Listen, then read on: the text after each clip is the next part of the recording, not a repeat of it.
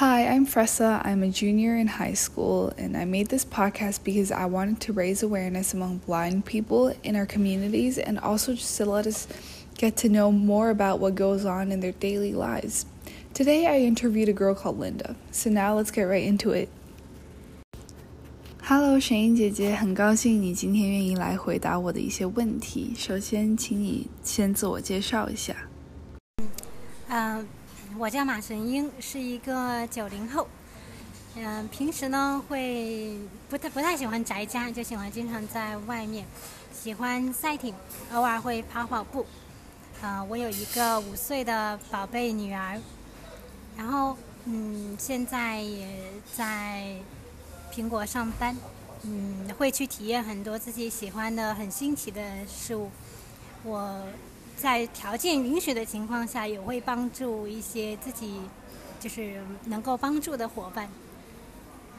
嗯，我的原则就是每个人都要经营好自己，经营好家庭，然后嗯，让自己可以去体验多面的人生。好，谢谢。那首先第一个问题就是你是如何失明的？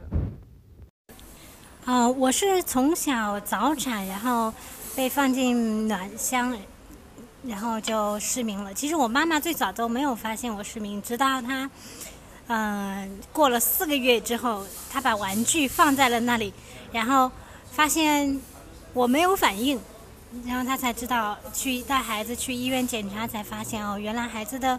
眼睛看不到，嗯，就这样，这件事情给他带来了一个很大的打击。好，下一个问题，那因为你是先天失明的嘛，那后面你知道你自己和别人不一样的时候，你的心理活动是什么样的？嗯，其实我当我记事起，我就知道自己失明了，然后也知道跟别人不一样，因为经常就是邻居的小孩他们在玩，然后。你就没办法参与进去，你跑跑不了，然后跳跳不了，因为他们跳皮筋啊、跳格子啊什么，你都看不到嘛。然后也会有人，就是你走在路上，毕竟你的动作会跟别人不太一样，有的时候会有一些，嗯，为了自身安全，会有一些我们称之为盲态。那个时候，嗯，所以就会人家会觉得你比较怪异，就是也会知道，因为这个就会知道哦，原来他眼睛看不到，然后眼睛看不到的人。那个时候的人说话也不太文明，说啊瞎子啊怎么怎么样的，嗯，然后一旦发生了这件事情，就比如说被人家说了是瞎子，被人家围观，然后 我就会跟妈妈告状，说啊你看妈妈他们又怎么怎么样了，这些人又又又干嘛了？对我们，然后就是我就会去告状了，因为我妈妈有三个孩子嘛，当时我们就是。我我我记事开始就一出去就是三个孩子一起出去，一一干嘛就是三个孩子一起被围观，反正随便你怎么样都是逃逃不掉的，就是这种抱团，呃也会郁闷，然后甚至都觉得，嗯，如果自己看得到的话，才不会被他们这样子对待或者怎么样。当然也会为了自己想跟别人玩到一起去，比如说，嗯，玩跳绳啊、打篮球啊这种。会为了自己愿意跟别人玩到一起去，会付出一些更多的努力。比如说，我就是跳绳跳的比你多，然后我就是比你，嗯，就是比如说感觉要好，然后打篮球扔球就是扔的比你准，就会想办法做这些。对，好，谢谢你告诉我们这么有趣的一些小故事。那你觉得，见识者是如何看待视障群体的？嗯，我觉得是这样的，因为我也经常一个人出行在路上，会遇到很多很多的见识者。有些见识者呢，他他会问我，哎，你为什么没有家人陪同？然后可能他也出于他关心你的目的，我觉得能理解。嗯，所以也有一些见识者会觉得，哎，太太不太不容易，然后各种帮助也会有给提供。我是觉得，嗯，现在的群体中见识者。客能客观看待盲人的还是比较少的，不能说没有，就是还是有一大部分，不然把你看成神，就是把你看成废物，你知道，就会有这样的一个感觉。其实我觉得，嗯，还有一些人就是会很不可思议，包括孩子，嗯，会会不知道，哎，我那时候记得我走在地铁里面，会有一个孩子回头看我一眼，对着他妈妈非常大声的说：“他是盲人吗？”然后。我就我，然后我就没有回话嘛。那个那个妈妈，嗯，就会很很小声的跟孩子说是盲人。然后也有些孩子会对盲人好奇，但是爸爸妈妈会阻止他去了解更多的关于盲人的一些所有的事情，就不管是嗯孩子想了解的什么问题，哪怕是一个走路啊这种，都会去拒绝他去了解。所以我觉得，监视者看待盲人的话，为什么会这么两极分化的话，甚至有一些人是根本就是未知状态，就是因为。嗯，我觉得和现在的嗯父母啊，还有人的一些理念、社会的文化还是有一定的关系的。嗯，对，其实我觉得，就如果孩子好奇的话，其实还是应该告诉他们，对，就是因为就是也需要让他们了解这个群体嘛，对，否则这个群体就永远不会得到重视，然后。就是其实，如果他们在地铁里大声叫一下“这是盲人吗？” 其实你可以告诉他这是，然后就比如说不要那么大声的说出来，或者这样怎么样我离他太远了。哦，好，嗯，对，然后还有很多，就是我平时有之前陪张丽敏，或者是。哪个盲人跑步的时候，他们很多孩子都会看着，然后就会大声说一下，或者就是指指着，然后还有很多甚至老年人或者也不是中年人，叫老年人，就坐在旁边椅子上看，也会看的就很奇怪，说就是有点那种眼神，就感觉像是盲人凭什么在这里跑步，或者要么就是这个意思，要么就是盲人跑步好神奇这样子，对对对对，嗯。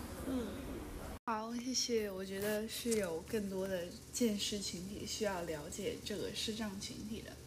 呃，那下一个问题就是，你觉得你住的地方对视障的关心够吗？如果不足的话，在哪些方面可以提升？我觉得我住的地方其实对视障不太友好。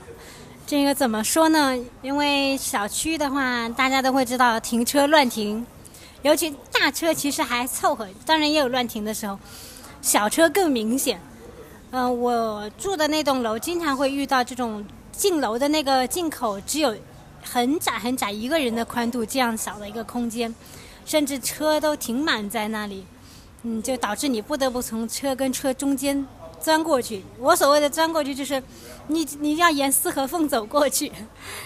嗯，我觉得对适当的关心程度还是。不够的，绝对是不够的。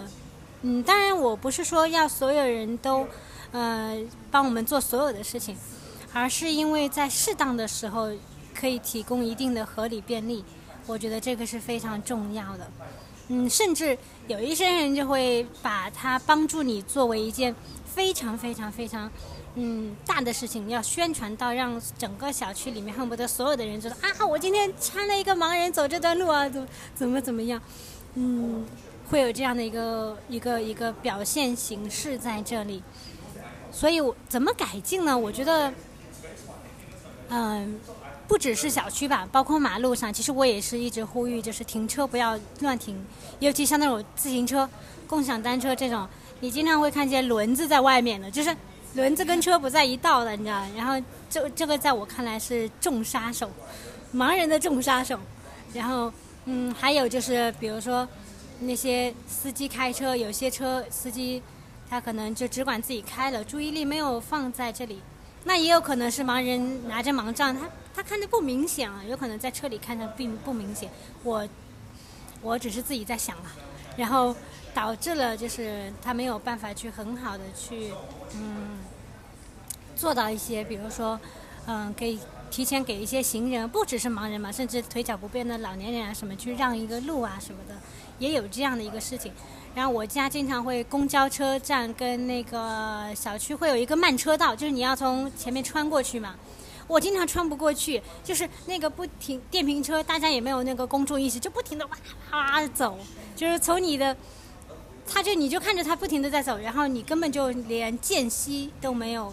就而且再加上，如果特别嘈杂的环境下，我们的听力根本是没有办法去判断特别细致的。就有些电瓶车可能有声音大一点，你还能发现；有些悄无声息的那种车，你根本就没有办法去发现。嗯，所以比较容易出事故，就是发生碰撞这种。嗯，所以我觉得主要还是人文上面要大家要有要有一个这样的一个意识，然后其次就是盲人也要自己去努力让让就是整个一个社会会了解你知道你能做什么不能做什么，让所有的嗯所有的人包括社会上的嗯不管是搞城建的啊，甚至小到任何一个市民，可以客观的去看待这一切。对，然后其实我觉得就是现在上海，就我觉得全中国可能都做不太好，包括上海，就是你会看到就是人行道，就是旁边走的那个路的那里，就他经常那个盲道，他走走到一半，他要么就是断掉，或者他就是车会停在那。我不知道你们，呃，盲人平时走路的时候是不是靠那个盲道走的？但是如果是的话，就就真的影响挺大的，因为就要么被自行车啊堵住，或者。对吧？嗯，对，就是现在的盲道完全没有安全感，所以被利用率会非常非常的低。嗯，地铁站里面还会利用率还会稍微高一点点，但是在外面的话，绝对是超级低的，因为有可能盲道上会有什么树洞啊，会有一辆车，就有辆车还好，有些盲道就是断路，你根本就没有办法去用。对，好，谢谢。那其实。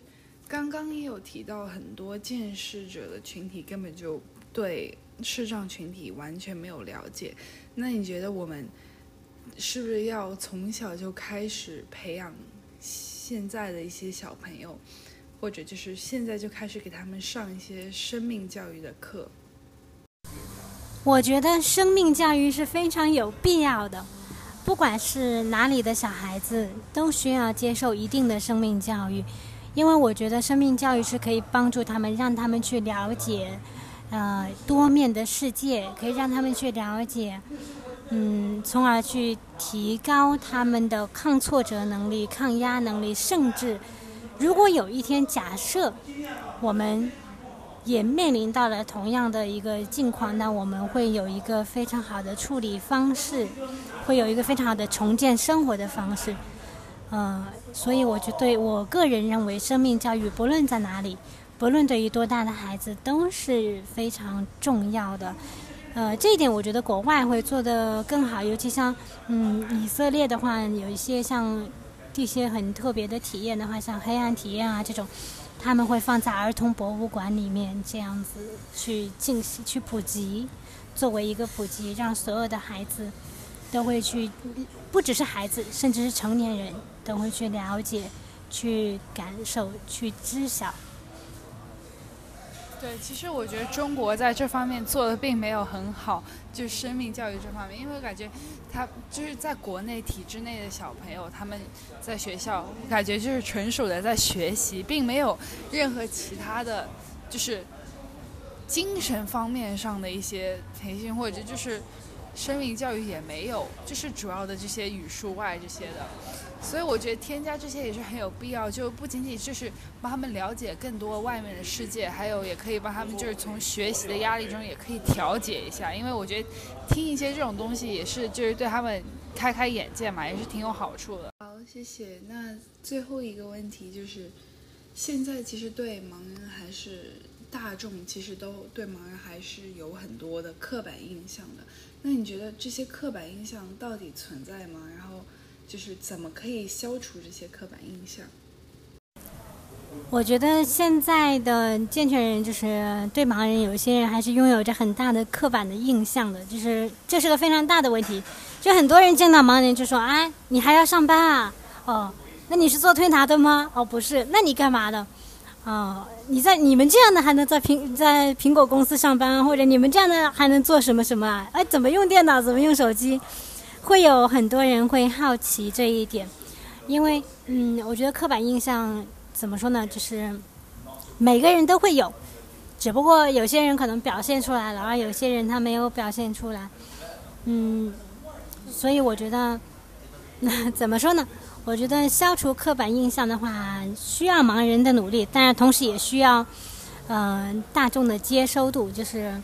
比如说，企业雇佣盲人，他会担心啊，你们是不是比健全人更不安全啊？你们是不是会，呃，你们出工伤怎么办啊？你们能不能来上班啊？这样子都会被被质疑，甚至是有人会质疑你说能不能完成这个工作，啊，所以我觉得这个东西需要双方去做努力，嗯，你退一步，我我努力一步，这样就可以会让将来的用我的话说，就是人文的发展会得到提升。